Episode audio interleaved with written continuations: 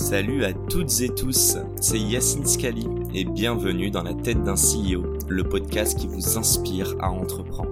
Je vous propose tous les lundis une conversation authentique avec des entrepreneurs et des figures hyper inspirantes pour, je l'espère, vous permettre à votre tour de réaliser tous vos projets et impacter notre société positivement. N'hésitez pas à vous abonner au podcast et nous dire ce que vous en pensez en commentaire. Sans plus attendre, je vous souhaite un excellent épisode. Salut à tous, bienvenue dans ce nouvel épisode de Dans la tête d'un CEO. Euh, Aujourd'hui, j'ai l'honneur et le plaisir de recevoir chez moi, encore une fois, euh, Adrien, Adrien, fondateur de l'Uni. Salut Adrien. Salut Yacine, merci pour ton invitation. Bah écoute, merci pour les cinq étages. Euh, J'espère que c'était pas trop physique. Ça, euh, ça fait travailler un peu le cardio.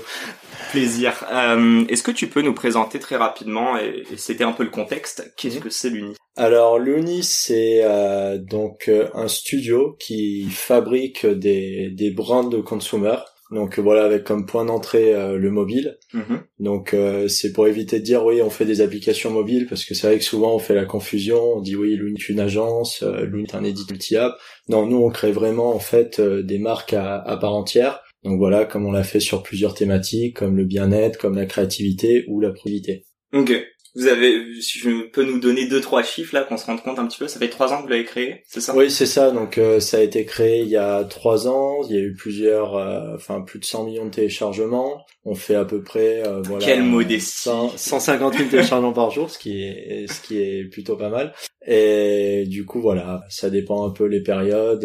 Vous avez créé combien de, enfin, il y a combien d'apps qui en sont sorties? Sur euh, la ville de on va dire qu'il y en a eu une trentaine. Il y en okay. a beaucoup qu'on a killé. On a fait euh, beaucoup d'expérimentations. Il y a des moments où on s'est un peu lancé sur sur des thématiques qui nous intéressaient pas forcément, des thématiques euh, qui étaient pas forcément légales, enfin pas mal de choses. Et là, de, de façon active, on a cinq ou six apps qu'on maintient et sur lesquelles on travaille au quotidien. Bon, on en reparle juste après. Juste pour présenter un petit peu, il y aura quand même une première partie. On va revenir un petit peu sur ton parcours. Euh, et puis après, on va faire un, un deep dive sur l'Uni. Et ensuite, je te ferai chier avec mes trois dernières questions. Pas de souci, je suis là pour ça. Je sens que tu n'as pas les réponses, mais c'est pas grave. Euh... les envoyer avant. non, mais non, c'est le but. On est, on est authentique et sans langue de bois, comme je dis dans l'intro. Non, mais pour parler un petit peu de ton parcours, euh, première question. Euh, bon, t'as school dropout, donc tu n'as pas terminé tes études. Raconte-moi un petit peu comment ça s'est fait et pourquoi. Non, non, non c'est ça. Donc, euh, je me suis mis dans le monde de l'entrepreneuriat assez jeune. En fait, euh, dès l'âge de 12 ans, bah, dès que j'ai eu mon, mon premier ordinateur, euh, bah, voilà, j'ai été euh, complètement passionné. Donc, je me suis. T'es de quelle année qu'on se rende compte un peu 92. Ah, ça va. Et du coup, euh, du coup, voilà, j'ai commencé à bidouiller, euh, m'intéresser à tout ce qui était hacking, m'intéresser à tout ce qui était programmation. Donc, euh, mais sans pour autant vouloir être développeur. C'était plus un hobby, c'était plus une passion. J'ai continué les, enfin, voilà, collège, lycée, mais j'ai jamais su. Euh... Tu, tu, voulais faire quoi à l'époque? Je sais pas. En fait, j'ai jamais su le métier que je voulais faire. Ok. Tu savais que ça allait graviter autour de la tech. Oui, bah oui et non, pas forcément. Bon après forcément, bah quand on est en école primaire, on va être pompier et tout, mais vraiment. Bah c'est un peu la question. quand il a fallu vraiment réfléchir à, au choix d'études et tout, qui devait être en fonction du métier qu'on voulait faire, bah j'étais capable de répondre. Okay. Donc euh, voilà, de façon assez classique, j'ai fait un bac S. Ensuite, j'ai attaqué un DUT à SRC, donc euh, voilà, ça n'existe plus d'ailleurs. C'est quoi CRC C'est service réseau et communication, donc okay. c'est voilà, il y a beaucoup de choses, ça tourne autour du multimédia grosso modo. Donc il y a à la fois du dessin, l'audiovisuel, de la programmation et tout, mais plus parce qu'à l'époque j'étais intéressé par tout ce qui était audiovisuel. Okay. Voilà, mais parce que sans sans grande conviction, je me suis dit tiens c'est c'est voilà c'est toute ma vie j'étais un peu suivi par euh, les choses qui avaient l'air cool. Et là, à cette époque, je trouvais l'audiovisuel cool, donc j'ai j'ai suivi cette formation Il pour fallait ça. faire un choix, quoi. voilà, c'est ça. Et à la fin des deux ans de DUT, euh, je me suis dit bon, en fait, c'est pas du tout la branche vers laquelle j'ai envie de me diriger. Euh, bah, du coup, euh, pendant toutes ces années, j'avais continué à coder. Donc euh, l'idée après, c'était d'attaquer une école d'ingénieur. Juste, tu codais quoi? Essentiellement des, des sites internet. Ok. voilà. T'as un petit blog là qu'on peut retrouver? Ah, j'ai j'ai effacé toutes les traces. J'allais. Le mec euh, il y a encore, il y a encore des choses sur, euh, c'est un peu sur archive.org et tout, mais bon voilà, c'était euh, pas mal de sites euh, autour, euh, autour du hacking. Il y a eu des sites autour de World of Warcraft, il y a eu des sites, enfin pas mal, pas mal de choses de geek en fait. C'était un gamer aussi. Hein pas du tout, non plus. En fait, je jouais à World of Warcraft juste pour pouvoir monter mes propres serveurs privés et faire un peu ce que je voulais sur sur les serveurs. Quoi. Avoir euh, tous les droits. ok. Je voulais être le CEO de mon serveur à l'époque. Ok, bah déjà l'entrepreneuriat quoi. Voilà, c'est ça, mais j'étais pas du tout gamer, j'ai jamais été gamer, ce qui est ce qui dénote un peu avec mon parcours après. Ouais, bah clairement. Ça on, on va pas le dire du coup. ouais. Oui oui, c'est venu après, on va dire, on va le présenter comme ça. Et du coup, euh, bah, après le DUT, on avait un stage de trois mois à faire. Moi, je me suis dit bon, bah, qu'est-ce que tu sais faire? Tu sais coder, donc trouve un stage dans le développement, sans toujours pour autant vouloir en faire mon métier. Là, j'avais envie un peu d'aller à Paris parce que c'est vrai que ben moi, j'ai fait mes études dans le sud de la France et c'était beaucoup des agences ou la mairie. Enfin, c'était. T'es peu, la base toi Euh, j'ai beaucoup déménagé, mais c'est vrai que la majorité euh, de mes études, je les ai passées dans dans le sud-est. Ok. Mais sinon, euh, je suis né à Lyon, j'habite en région parisienne, j'habite Guyane, enfin, Ok. un peu euh, dans toutes euh, dans toutes les régions françaises quoi. Ok. Et du coup, donc euh, j'ai attaqué, euh, enfin voilà, j'ai trouvé un stage en tant que développeur iOS à Paris. C'était euh, à la base un stage de trois mois, donc euh, je découvrais un peu le monde des startups. Je ne savais pas ce que c'était. Juste, euh, tu me dis développeur iOS, on est en quelle année là? On est en 2012, donc c'était les Deux- débuts. Euh, L'iPhone c'est 2007. Dans ces eaux-là, l'App Store, ça arrivait un peu après. Je crois que c'est 2009. euh, Ok, euh, donc c'était tout début de l'App Store, donc c'était un peu. Enfin, c'était les premières années où c'était assez accessible. Ok. Enfin, accessible entre guillemets, parce qu'à l'époque, on était quand même réticent à payer 99 euros une licence de développeur. Il fallait un Mac, c'était pas aussi populaire. Moi, j'avais une machine virtuelle sur mon PC, donc pour compiler, c'était euh, un enfer. Ok. Et du coup, j'avais réussi à monter euh, une petite app qui m'a permis de passer des entretiens d'embauche à Paris et de trouver un job. Donc, euh, je quoi, connaissais pas. Ah, c'était. euh, C'était pour euh, pour un blog qui qui s'appelait Spion à l'époque, donc c'était des vidéos drôles. Ok.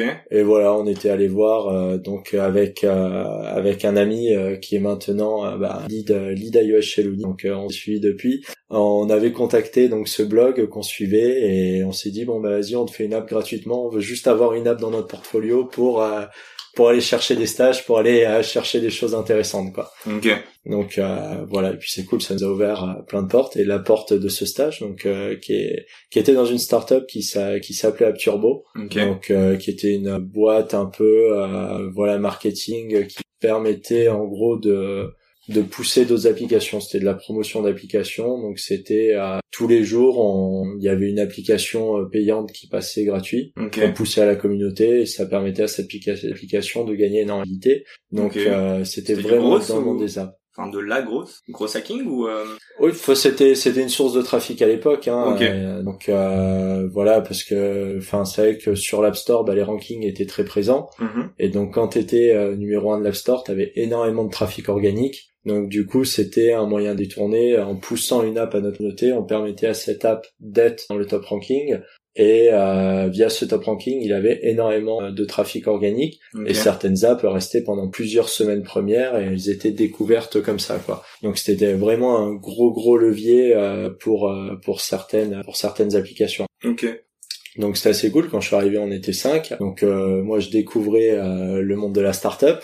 Euh, donc voilà, comme je disais, j'étais en stage. Donc mon stage s'est prolongé. Il a duré finalement cinq mois. Et à la fin de mon stage, on était déjà, euh, je pense, 20, 25. Donc ça avait énormément grossi en cinq mois Mhm. ça avait une croissance incroyable. Donc là, Guillaume, qui était le fondateur d'AppTurbo, me dit, bah, vas-y, rejoins-nous, euh, rejoins-nous en CDI. euh, tu feras pas que du développement, tu fais un peu à tout. euh, Tu sais, je- Moi je veux juste m'arrêter là. Ouais. Euh, donc là t'attendais UT en poche? ouais. Et c'est tout? Mon DUT en poche et euh, je devais attaquer euh, l'école d'ingénieur en septembre. Ok, donc t'avais été accepté. Euh. Ouais. T'as commencé ton école avec un stage ou comment ça s'est fait Non, non, c'était le stage de Bac plus 2. Ok, d'accord. Qui était un stage de 2-3 mois normalement, mais que j'avais fait tirer euh, 5-6 mois, quoi. Et, et ouais, pourquoi en fait Pourquoi t'as drop out Enfin, t'es même pas rentré, t'as même pas commencé au final Bah l'école si, justement, je l'ai commencé à un mois. C'était, euh, Ok. ça arrive là. Donc du coup, Guillaume me propose de les rejoindre. Ok, Et moi, je dis non. ok, Je dis non, non, faut que je fasse des études, donc un peu la vision à l'ancienne, et aussi pour euh, rassurer papa-maman, quoi. Donc euh, forcément, quand j'en parle à maman, elle me dit non, non, non, faut faire des études, papa. Non, non, non, faut faire des études. Moi, je me dis bon, bah j'attaque l'école d'ingénieur. Et du coup, ben je commence et tout. Donc euh, première semaine, je fais ma semaine en entier. Deuxième semaine, je commence à plus aller au TP. Troisième semaine, je commence à plus aller en Putain, amphi. le bon élève quoi. Et donc au final, à la fin, je me retrouve à ne plus aller à l'école, enfin d'aller euh, peut-être deux heures par semaine euh, au bout de trois semaines, quoi. Ok. Là, je me dis bon, il y a un problème. euh, et voilà, dans le discours, dans les autres élèves et tout, je m'y retrouvais pas parce qu'on te formait vraiment à être euh, un technicien, un ingénieur. Mhm. et t'étais là pour être développeur quoi. Et moi, enfin, comme je te disais tout à l'heure, j'ai jamais eu envie d'être développeur. C'est c'est pas c'est pas ce que je voulais faire. Donc euh, j'arrête. Euh, voilà, au bout d'un mois, euh, je rappelle Guillaume. Je lui dis bon, ton offre elle est toujours valable. Il me dit oui oui, tu commences demain. Et le lendemain, du jour au lendemain, j'ai quitté euh, l'école d'ingénieur, j'ai rendu mon appart à Villejuif, je suis revenu dans Paris et j'ai fait bon allez c'est parti. Pas de regret. Zéro regret. Bon raconte-nous la suite un petit peu comment, euh, ah, si tu veux fast forward et aller plus vite, mais comment t'es arrivé à l'Uni en fait. J'imagine que c'est un peu l'élément déclencheur. Euh, ouais c'est ça. Donc après donc voilà j'ai été embauché donc le but, enfin mon rôle chez Abturbo c'était de réfléchir un peu aux nouveaux projets de la société. Mm-hmm. Donc c'est de là qu'est né Green Panda le studio de jeu. Donc voilà, euh, trois six mois après que je sois revenu, donc avec Guillaume qui était le fondateur d'Apturbo, on a cofondé Green Panda. Donc ton ancien boss quoi. Voilà, mon ancien boss euh, qui est après devenu associé. Et voilà, donc c'est une aventure euh, qui a duré six ans avec des hauts, des bas, des jeux qui ont fonctionné, des moments où ça fonctionnait plus du tout. Enfin, c'était euh, voilà, c'était le monde du mobile. Hein, donc, euh, tu peux nous, juste nous détailler un peu ce que faisait Green Panda et qu'on se rende compte un peu de la diff avec l'Uni. Bah en fait, on a commencé Green Panda, c'était très simple. Nous, on avait un gros outil de promotion d'application, donc on voyait tout ce qui passait les jours. Mhm. Enfin, tous ces acteurs qui qui arrivaient et qui investissaient. On s'est dit bon, il y a peut-être quelque chose à faire. On a envie d'être plus global sur le d'autres thématiques que le marketing. Donc on s'est dit bon ben on va lancer un studio de jeu, on essaie rien, on va dire ça, ça a l'air facile quoi. ouais c'est ça. Et donc on s'est dit bon comment rentrer dans le jeu de façon euh, assez facile? Donc euh, à l'époque, tu avais quatre images un mot, euh, je sais pas si tu vois, qui cartonnait sur l'App Store. Donc c'est un jeu qui vraiment est resté euh, dans le top pendant des semaines et des semaines. Donc on s'est dit, on va copier le concept de quatre images un mot, faire des quiz mais avec d'autres choses, avec des logos, avec de la musique, avec des emojis, on va on va surfer un peu sur la vague. Et de l'autre côté, on s'est dit bon, on va faire un peu des solitaires, des sudoku, euh, c'est c'est un peu des valeurs sûres, ça existait il y a 10 ans, ça existera dans 10 ans. On a l'impression que ça allait être euh, on a l'impression que ça allait être facile, tu vois. Donc on commence à bosser sur euh, les deux types de jeux en parallèle. Okay. Les premières années, c'est surtout ben, les quiz qui prennent, une croissance assez organique, où euh, voilà, on voyait le truc euh, qui se développait tout seul, euh, t'as de l'argent qui arrivait assez rapidement. Et du coup, on s'est dit, ah, mais en fait, c'est trop facile de faire des apps. Sauf que c'est trop facile de les perdre aussi. Du jour au lendemain, bah, c'est, c'est des choses qui sont assez éphémères. Une fois que t'es plus, une fois que t'es plus dans le top, une fois que t'es plus tendance, bah, tu disparais. Et il fallait toujours renouveler les thèmes. Et une fois que t'as fait tous les gros thèmes, bah, voilà, t'es, tu viens à court d'idées. Donc euh, c'est vrai que l'aventure quiz a duré 2-3 ans. C'est ce qui a permis de financer un peu la société au début. Et puis il y a un moment où vous avez jamais levé, beaucoup hein recruté. Non, non, on n'a jamais levé. Bah parce que dès le premier quiz qu'on avait monté un peu en mode bootstrap que j'avais codé moi-même, en fait, il a eu, euh, il avait eu un gros euh, uplift organique et du coup pu euh, emmagasiner de la trésor assez rapidement. Ça, c'est pas indiscret.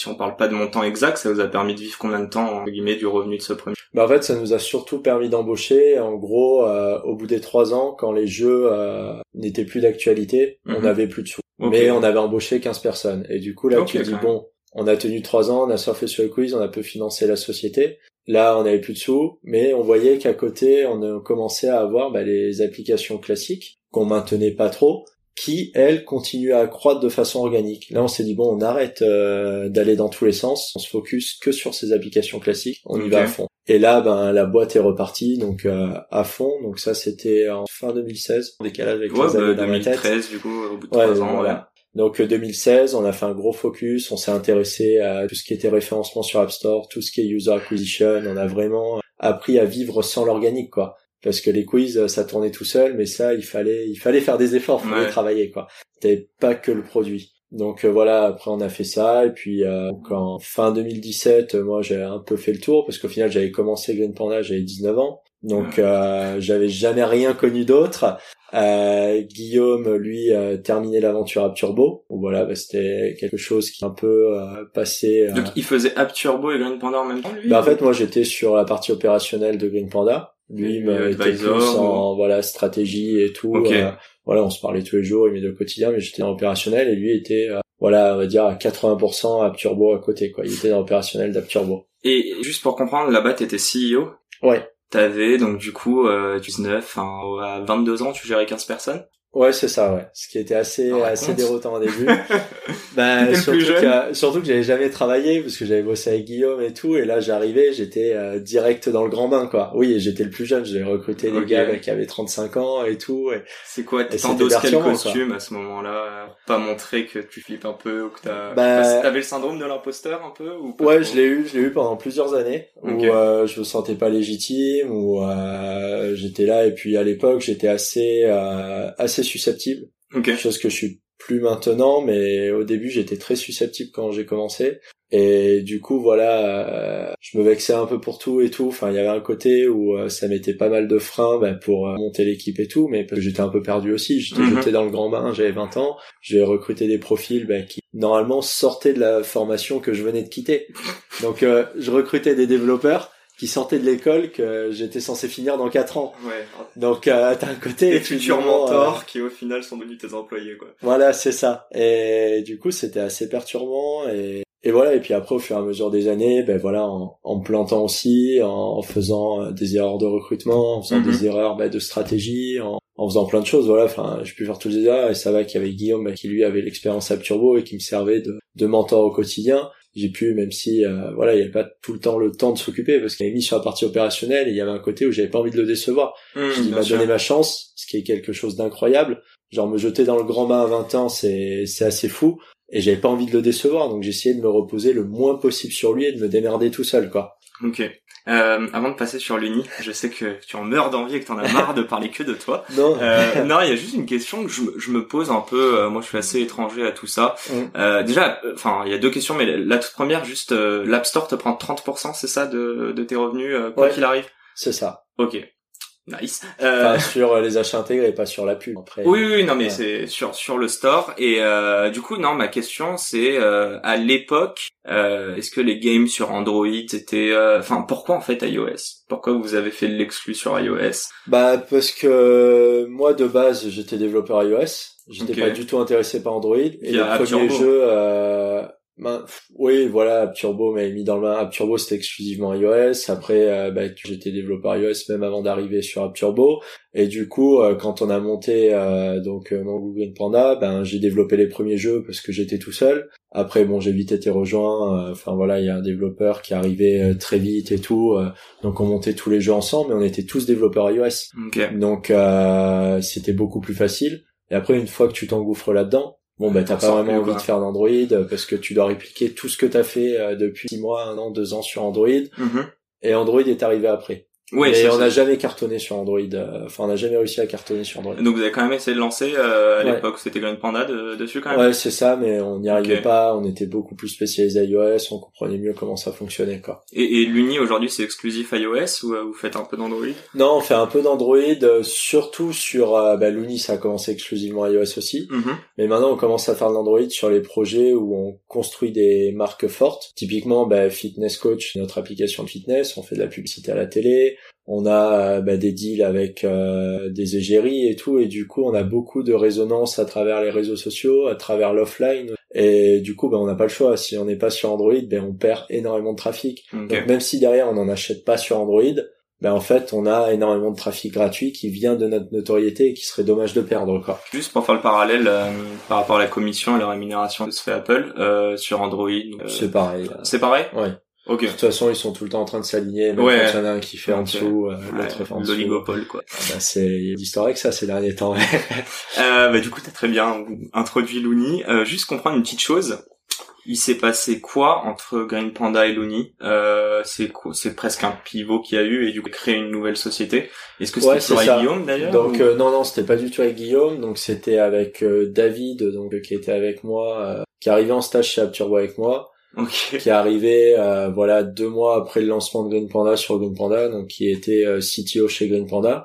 Ok. Et en fait, on est voilà, on est amis et on avait tous les deux la volonté ben de quitter Paris et de faire autre chose. C'était celui de vie. On s'est dit bah vas-y, euh, viens, euh, viens, on va à Bordeaux et on voit ce qui se passe. Quoi. Et c'est vrai que des, au début, bah, quand on est parti à Bordeaux, euh, l'ambition n'était pas de créer quelque chose de très gros, Ok. même si maintenant ça est devenu. Mais voilà, plus de faire des petites applications. En gros, on voulait utiliser toutes les connaissances qu'on avait acquises sur les solitaires et sudoku, donc les connaissances en termes de référencement, d'acquisition, pour répliquer ces modèles sur des applications utilitaires. Donc pourquoi les applications utilitaires? No gaming. C'est simple, voilà. No gaming, mais particulièrement utilitaires. Donc type des scanners de documents, des traducteurs, des météos. Pourquoi ça? Parce que c'est facile à coder.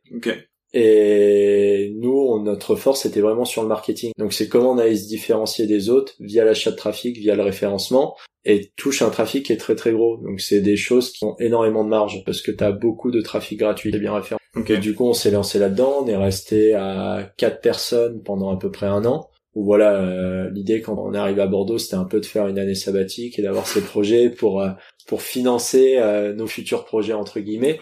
donc euh, voilà, on bossait depuis mon bureau et tout, donc c'était euh, à l'arrache quoi. Et juste là, tu parlais de l'app, tu dis un peu que la, je sais pas, votre competitive advantage, mais c'était vraiment sur le trafic et ouais, et, ouais hacker le référencement. Ouais.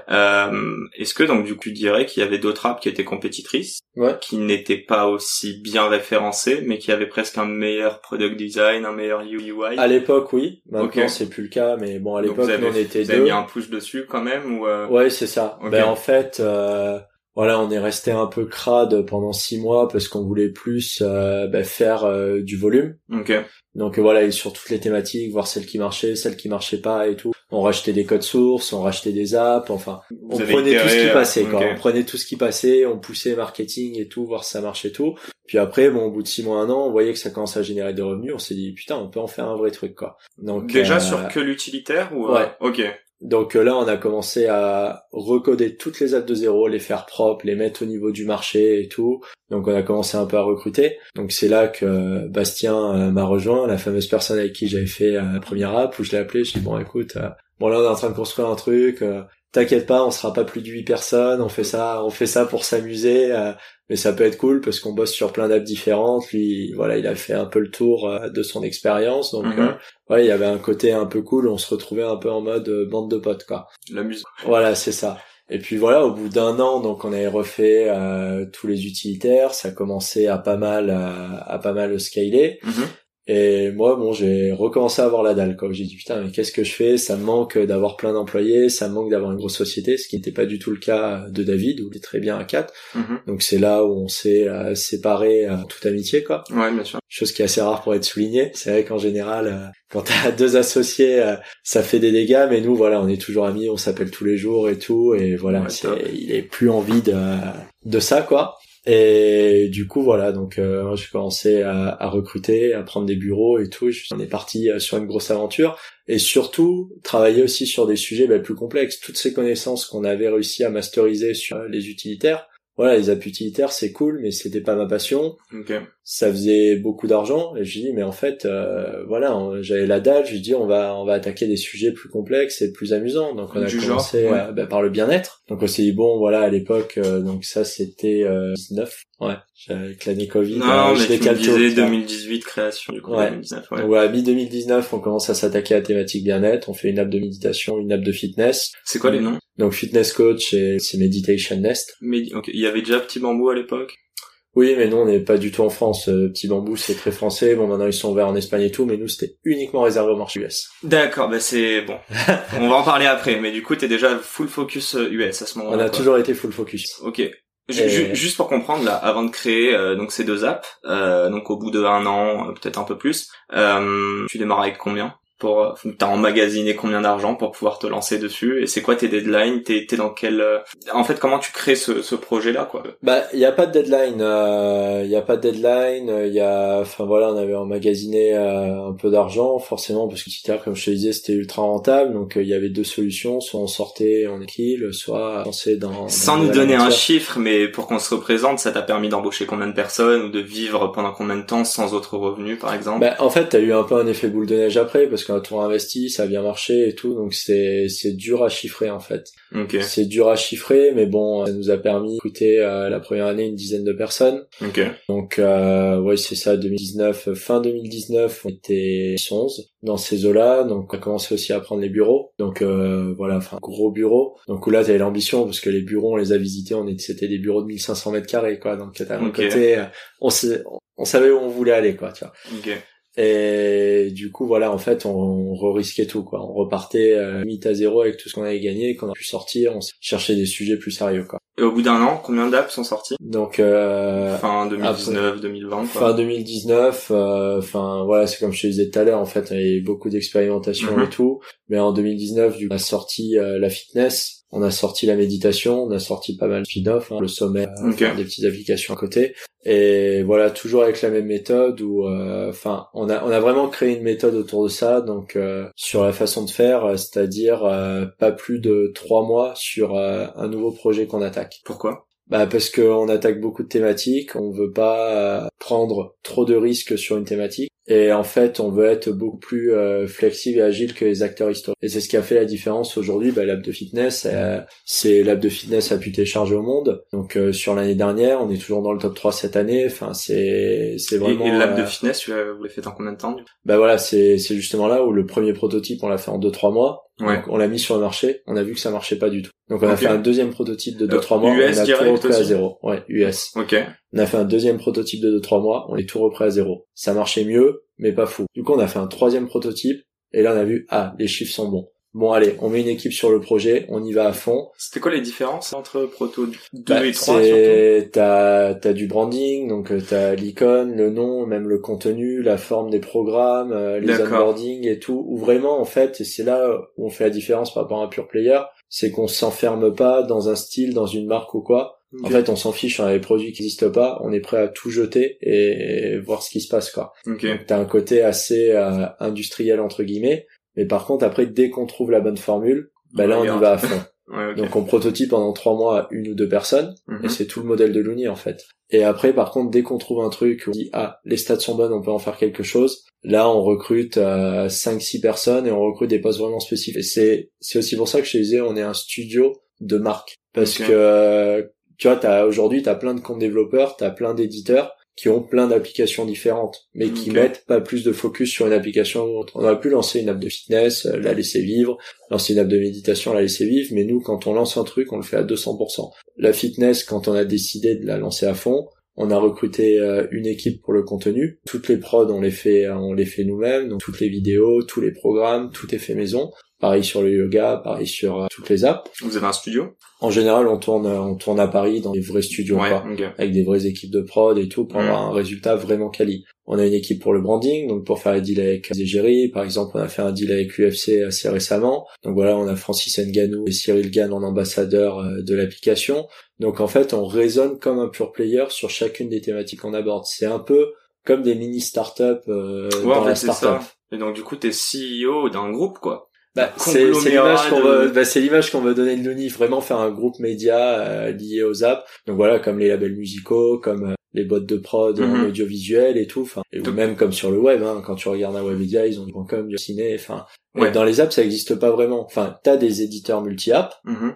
mais qui vont pas considérer des apps comme des marques. Alors que nous, on va vraiment créer des équipes dédiées, mais par contre, on va garder en horizontal tout ce qui est marketing, tout ce qui est design, toute la connaissance qui est commune à toutes les apps, parce qu'acheter du trafic, c'est pareil sur toutes les apps, monétiser, c'est pareil sur toutes les apps, donc on a tous nos SDK, on a des outils en interne aussi, donc on a vraiment pu construire un écosystème, voilà, euh, et se passer des outils du marché bah, pour être meilleur que le marché, quoi. J'imagine que dans tout ça, euh, en fait, comment ça se passe? Tu traques de la data. Est-ce que les, euh, disons que tes projets, au bout de trois mois où ça commence à mordre, Mm.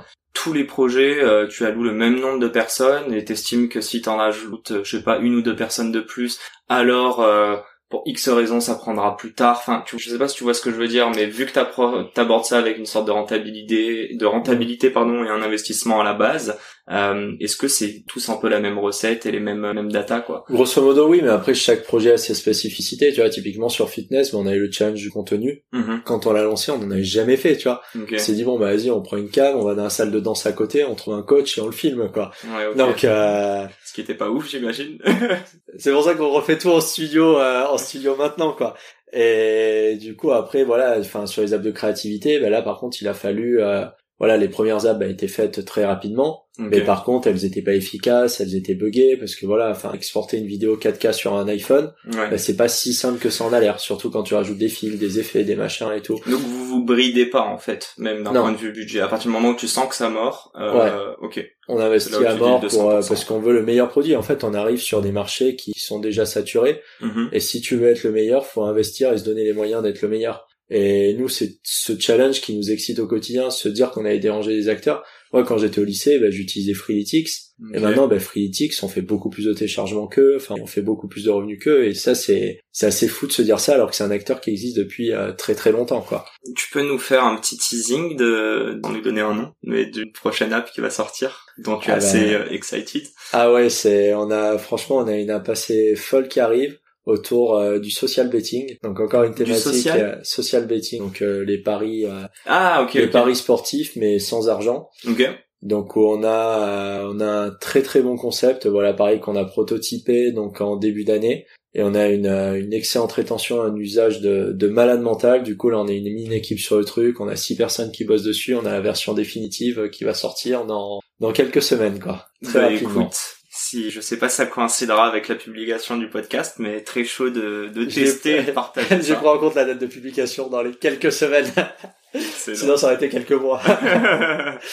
euh, Écoute, ça, touche bien toi à sa fin. J'aimerais juste quand même te poser deux trois petites questions encore sur l'Uni. Euh, on n'a pas parlé des US. D'ailleurs, je sais pas, est-ce que c'était full US déjà chez Green Panda? Ou euh, ou c'est Non, c'était très européen à la base et après on est arrivé sur le marché US parce qu'on s'est rendu compte bah, que sur mobile c'est le marché qui a le meilleur ratio entre le volume et la rentabilité. Les gens sont prêts à payer parce que par exemple en France, les gens ne payent pas sur les apps. C'est très ah très compliqué le marché français. Étonnant de nous. On a voulu. Français, euh. Non mais par ego, on a voulu un peu lancer Fitness Coach en France, on a fait de la publicité à télé, on a fait des placements et tout. pas. Et bah en fait c'est qu'on dégageait pas vraiment de marche quoi, c'était flat. Euh, voilà, tu, vas au UK, tu vas en Allemagne, t'as as quand même des des Donc c'est déjà différent chez eux. Ouais. En Allemagne. C'est quoi la différence euh, si on prend euh, France qui est un extrême, j'ai l'impression, et les US qui sont un, autre extrême?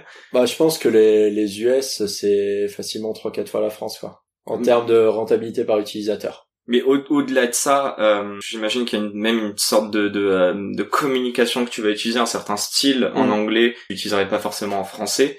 Euh, c'est où, et j'imagine c'est aussi peut-être sur de l'UX ou autre, mais c'est où les différences majeures pour toi, hormis le fait qu'ils soient bah, peut-être déjà éduqués à payer Sur les partenariats, on n'aurait pas fait l'UFC si on visitait le marché européen. Ok. euh, oui, et puis sur euh, le marketing, sur la façon de promouvoir, ou bah voilà, les US, euh, c'est pas la même vision de la fitness, c'est pas la même vision. Donc, ouais, aussi.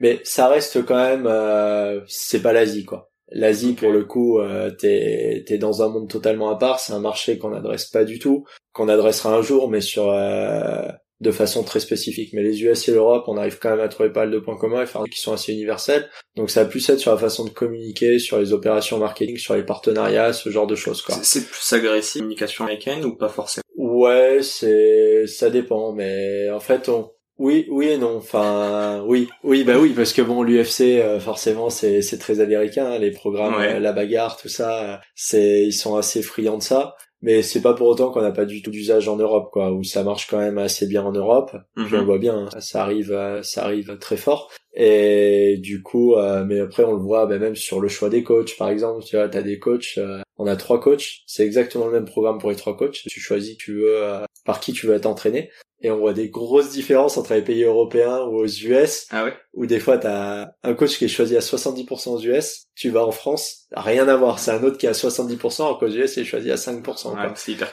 Ouais, voilà, donc ça nous sert, euh, ça nous sert énormément euh, bah, pour euh, pour les campagnes marketing et pour les choix produits quoi. Et après on arrête de parler un peu de géographie, mais juste comprendre est-ce que t'as des boîtes, coach ou d'autres, hein, enfin deux boîtes, d'apps pardon, que tu lances d'abord aux US, qui pètent là-bas et que du coup quand tu le lances en France, est-ce qu'il n'y a pas un effet boule de neige du fait que ça a déjà pété aux US ou alors la France n'a aucun rapport avec... Ok. Rien à voir. Non, rien à voir. Ok. Et ça, ça, a bien pris ou pas au début euh, fitness en France ou pas du tout? Euh, Moyen. Ça a bien pris quand on faisait de la promo, on a fait pas mal d'influenceurs et tout. Euh, ça prenait bien, mais c'était plus une question de rentabilité en fait. Euh, on arrivait à être dans le top, d'être parmi les apps les plus téléchargées, tout en ne perdant pas d'argent, c'est quand même le plus important. Ouais, bien sûr. Et mais du coup, euh, voilà, ça, ça explosait pas, il y avait pas, il y avait pas d'euphorie, donc c'était pas, c'était pas fou pour nous quoi. Et aujourd'hui, c'est comment? En France Ouais. Bon, on a arrêté d'acheter du trafic. Ah ouais, donc carrément, là, vous. On focus euh, vraiment sur euh, nos pays majeurs. Enfin, on en achète un petit peu, mais c'est pas... Et les, pays majeurs, c'est quoi, hormis les US Tu fais un peu de Allemagne, UK US, UK, Allemagne, Australie, Canada. Ok, ouais, très euh, anglophone. Très anglophone. L'Allemagne. Ouais.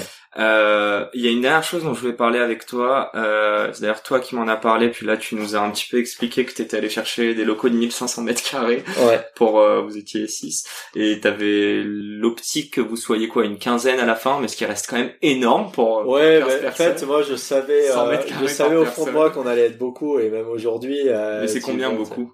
Je sais pas, je me suis jamais fixé de limite. Enfin c'est. Vous êtes combien aujourd'hui? Aujourd'hui on est 36. 36 pour 1500 mètres carrés. Ouais. Alors je m'adresse à tous les start à Paris euh, qui ont un ratio euh, qui est d'ailleurs très souvent illégal euh, au mètre carré, mais mais je sais qu'il y a une vraie vocation derrière. Est-ce que tu peux nous en bah, parler En fait, c'est assez particulier parce que c'est vraiment conçu comme un comme un lieu de vie, mais pas lieu de vie à l'américaine où on fait tout pour que les gens restent le plus longtemps possible, taf à fond. C'est plus où, enfin, la vision de l'Uni, enfin la culture est ultra importante. Chez l'Uni, on on n'a pas vraiment euh, de management, on n'a pas vraiment euh, d'horaire, on a énormément d'avantages. Donc euh, voilà, t'as as un coach de sport qui vient toutes les semaines, t'as des coachs de yoga, t'as des limités. Enfin, tu vois, t'as as tout pour avoir pour bien vivre au quotidien parce qu'on le voit comme enfin tu passes la majorité de ton temps euh, au boulot au final quand t'es éveillé. C'est pas un peu inspiré euh, modèle Google par exemple tout ça? Netflix on va dire parce que Netflix ouais Netflix dans le management. Donc euh, ce management de la confiance absolue du la seule règle c'est qu'il n'y a pas de règle quoi.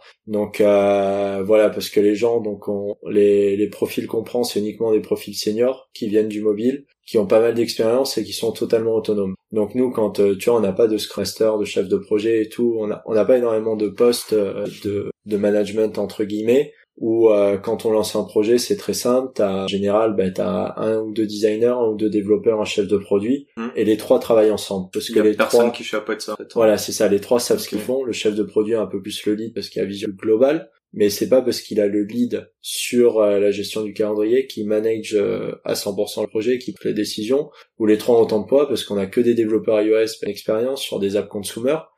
On prend vraiment que des gens qui ont vraiment une affinité au produit. Et nous, chez Luni, en fait, on travaille que sur des projets qui nous intéressent et dont on est l'utilisateur tu vois, on aurait pu pousser, euh, par exemple, l'app de VPN, on aurait pu pousser l'app de Bible et tout, mais enfin, toutes celles-là, on les a mises de côté parce qu'on veut bosser que sur des projets qui nous intéressent. Mais c'est un choix et ce choix fait partie de la culture de l'Uni qui fait que tous les gens, on n'a pas besoin d'expliquer parce qu'on dit que si euh, les projets sur lesquels ils travaillent les passionnent, s'ils s'en imprègnent vraiment et que justement ils sont utilisateurs de ces projets, bah, dans tous les cas, on sait que euh, qu'ils vont se donner à 100% pour ce projet et que si le mec est soit drivé, euh. voilà, qu'il soit motivé par les projets plus que par euh, bah ouais tu dois faire ton, ton 9h 18h donc tu restes là t'as tes tâches t'as ça ça ça à faire okay. théoriquement voilà il y a une stratégie globale à la boîte il y a des idées il y a des thématiques et chacun sait un peu ce qu'il doit faire euh, sans qu'on lui dise parce qu'ils savent comment faire évoluer le produit pour qu'il soit meilleur que les produits actuels du marché quoi.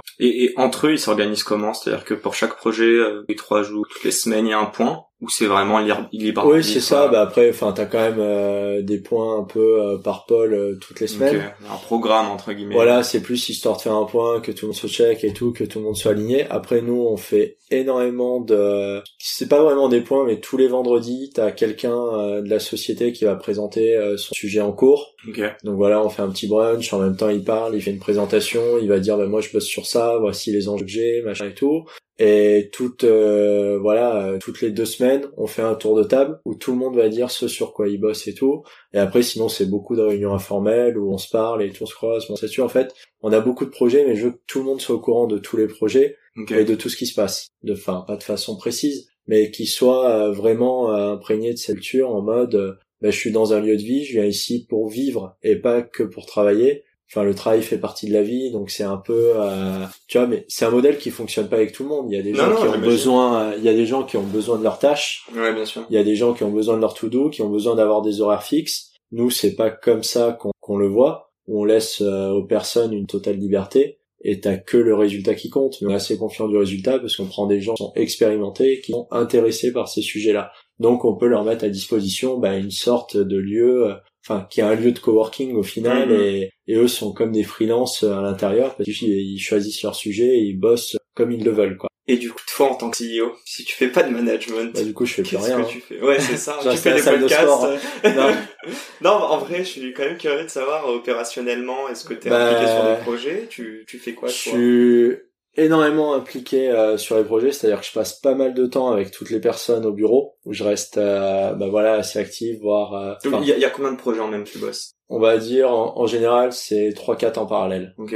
Trois, quatre actifs. Et du coup, moi, je passe pas mal de temps avec les équipes parce que j'aime le produit et puis voilà, j'aime développer et tout. Bon, je développe plus, heureusement, je fais, je suis plus opérationnel, mais je passe pas mal de temps bah, pour comprendre les problématiques et tout, et pas du tout pour prendre des décisions, pour dire fais ça comme ça et tout, plus euh, bah, pour comprendre, pour les aider, pour euh, servir de, de, mentor entre guillemets. Et du coup, euh, derrière, c'est beaucoup bah, faire en sorte de développer cette culture en fait. faire quand on était 10, on disait ça marchera pas à 20 quand on était 20, on nous disait ça marchera pas à 30. Donc moi, mon rôle au quotidien, bah, c'est de faire les bons choix en termes de recrutement, faire les bons choix en termes de stratégie aussi. Parce que penser au projet de demain, voilà, bah, demain ça c'est plus la fitness, ça sera, enfin, on veut être une boîte euh, tech un peu cool, mais une boîte tech euh, au sens large du terme, passe euh, on est aux applications et tout. Donc on crée une équipe et cette équipe doit aller le plus loin possible et pour ça, il faut que tu aies une stratégie claire et que euh, la team arrive à cohabiter à, à cohabiter quoi. terre sur le socle. Voilà, c'est ça. Bon, ça va, c'était pas trop chiant. Non, non, du coup, c'est passé hyper vite. Ben là, on va passer dans les questions un peu reloues. Euh... Je suis moins à l'aise, hein. de moi, je suis moins à l'aise. non, mais c'est pas grave. Si tu veux répondre, tant mieux. Et sinon, euh, c'est pas grave. Bon, cette première question, de manière, on en avait déjà parlé un petit peu avant, mais euh, et puis je pense que qui qui écoute le podcast pourrait comprendre là. Mais pour toi, l'entrepreneuriat euh, à date, c'est quoi à titre perso euh, caractériserait comment? Un mot un groupe de mots? Euh, du fun. Non du fun entre guillemets parce que moi ce qui m'a bon ce qui m'excite au quotidien c'est un peu les problèmes. Et j'adore résoudre des problèmes. J'adore en avoir. C'est pour ça qu'on fait non mais en, en gros c'est pour ça qu'on attaque tout le temps des thématiques de plus en plus complexes. On était sur les utilitaires. On s'est dit tiens on va faire du contenu. On s'est dit tiens on va faire du branding après avec la créativité, bon tiens on va faire de la... En fait on veut tout le temps aller explorer euh, des choses qu'on n'a pas explorées et être les meilleurs euh, là-dessus. Donc je veux sortir un peu de ta zone de confort. Ouais voilà. Et moi je m'éclate quand euh, quand c'est galère quoi. Et donc quand il y a des problèmes et donc voilà là actuellement je m'éclate parce que j'ai plein de sujets difficiles et en plus il y a certains où on arrive à être leader. Donc c'est trop cool et. C'est quoi une galère sur lesquelles malheureusement même si c'était du fun, l'outcome était pas là? T'as pas réussi à la surmonter ou c'est-à-dire d'un point de vue bah, un euh, problème qui a pas su être résolu euh, ou du moins euh, peut-être dans la douleur ou là où t'as pris un peu moins de fun dans ce cas-là. Ouais. Je passe à un recrutement, je sais pas si c'est une app qui se crache alors que tu pensais que bah, ça allait Disons que c'était plus ouais, recrutement et tout, c'était plus sur Green Panda sur les expériences précédentes où bah, là, j'ai pas mal appris et tout pendant six ans sur l'Uni, c'est on essaye de tout prendre assez euh, tu tires des learnings, même des apps qui se crachent, mais on a réussi à la faire cartonner et tout. On a dépensé pas mal d'argent, on a pas mal. Mhm. Mais voilà, on a une grosse base de contenu qu'on va réutiliser euh, dans d'autres apps, on va la relancer à un moment donné. Enfin, il y a, y a toujours euh, des apprentissages à avoir et on voit jamais. Euh, voilà, on a fait des deals qui n'ont pas du tout marché aussi, plusieurs centaines de milliers d'euros, donc des deals marketing qui portaient zéro trafic, mais mais t'as un côté où toujours bon euh, t'apprends et puis voilà enfin c'est c'est ce que disent de toute façon tout le temps les entrepreneurs c'est t'apprendre tes erreurs la résilience et du coup euh, voilà la résilience mais pas tu vois ça a jamais été en mode euh, déprimé genre pas cool et tout. Tu dis bon t'arrives tout le temps à en tirer des choses des choses positives quoi. Tu t'es jamais dit j'arrête sérieusement il y a, des, moments sous le coup de l'émotion pourquoi bah c'est plus des pourquoi je fais tout ça tu vois Ok, donc tu vois des moments où j'étais où j'étais un peu dépassé où je me dis putain mais j'aurais pu arrêter quand on faisait les utilitaires euh, c'était très bien ça tournait tout seul euh, on était quatre. Pourquoi tu, tu vois, des fois, du fun euh, je lève le matin je dis euh, ouais ben on, est beaucoup il y a beaucoup de projets là d'un coup je vois je vois tout le négatif et tout je me dis ouais si cette app elle marche plus mince ça fait un gros truc et tout ou voilà quand t'as eu toutes les choses avec l'App Store les CPI se sont envolés, le trafic était beaucoup plus cher, du jour au lendemain, t'étais plus du tout rentable sur des projets. Donc ouais, des, des galères, il y en a, il y en a tous les jours, tu vois, parce que ouais, du jour au lendemain, quand t'étais les nouveaux OS et tout, tu dis bah des projets où t'es rentable, du jour au lendemain, t'es plus du tout rentable. et tu perds euh, énormément d'argent quoi. Donc euh, donc oui, t'en as toujours et tu te dis eh, pourquoi je me suis lancé dans ces galères, pourquoi je fais tout ça, tu vois? Et quand quand t'es moins optimiste dans ces moments-là, il y a un rôle de ton cofondateur quoi? Bah mon cofondateur est plus du tout euh, plus du tout présent. Euh, ouais, mais même depuis un advisor, je sais, en fait comment tu te comment tu non, repasses bah, du côté positif et que tu lâches le pessimisme. Bah parce que t'as vu qu'on a plein de projets, ce qui est sympa c'est que tu vas toujours avoir euh, une bonne nouvelle ou quelque chose de cool qui arrive et tu dis ah bon ça va, il y a ça qui arrive et tout, bon, on va se mettre là-dessus et et t'arrives à te remotiver avec euh, des gens en interne. Voilà, ça peut être juste un un collaborateur qui va te montrer un truc euh, trop sympa qui vient de coder, qui vient de faire et tout, et tu dis ah ouais ça ça va être trop cool, ça va cartonner. Enfin je suis assez optimiste de nature, et du coup il me suffit de pas grand chose pour me chauffer et me dire bon ça va, ça va sauver la boîte. c'est bon, je sais pourquoi je fais ça. c'est en tout cas c'est cool pour tes employés d'avoir un quelqu'un comme ça. Euh, deuxième question, si tu avais la capacité de choisir un board member vivant, mort, fictif ou réel, qui est-ce que ce serait et pourquoi? c'est, tu me poses un peu une colle là. Bon, si tu sais pas, c'est pas très grave. Mais bon, ah, y a tous les invités ont répondu. Ouais. non, bon allez, je vais rester dans la lignée. On est en train un peu de refaire. Euh... Donc voilà, euh, un peu euh, le branding de Luni. On s'était posé sur la vision et tout, et on s'était dit bon, si Luni euh, devait être un personnage, qui ça serait? Donc voilà, un personnage pareil, euh, mort, vivant, qui fait tout, et moi j'avais choisi Iron Man. Ok. Donc euh, ce qui peut être assez étonnant, mais non, parce qu'il y a le côté, ben voilà, grandes ambitions, toujours vouloir être, euh, enfin, cette petite arrogance, entre guillemets, qui est assumée par tous les entrepreneurs, où tu dis, ben j'ai envie d'être le numéro un. Mm-hmm. Donc... 50 projets en même temps. Voilà, c'est ça, 50 projets en même temps, beaucoup d'ambition, vouloir révolutionner le monde, et enfin, c'est donc voilà, je vais choisir lui par, euh, pour, être, pour être dans la lignée de... des autres invités. merci d'avoir fait l'effort. Bah écoute, un grand merci en tout cas. Merci à tous les auditeurs de nous avoir suivis euh, au bout de ces 45 euh, et quelques minutes. Merci à bah, toi, Adrien. merci pour ta bonne humeur et, et t'être prêté aux questions chiantes. Pas de souci, ça va, pas si chiante que ça. Ça va, ça s'est bien passé? ça va, ouais. Bon, encore merci et à dans deux semaines pour un nouvel épisode. Ciao Adrien. Merci à toi. Et c'est la fin de cet épisode. Si cet épisode vous a plu, n'hésitez pas à nous soutenir en nous mettant 5 étoiles sur les plateformes, en vous abonnant évidemment et en nous laissant des commentaires. C'est très important et ça fait toujours plaisir. Hâte de vous retrouver la semaine prochaine.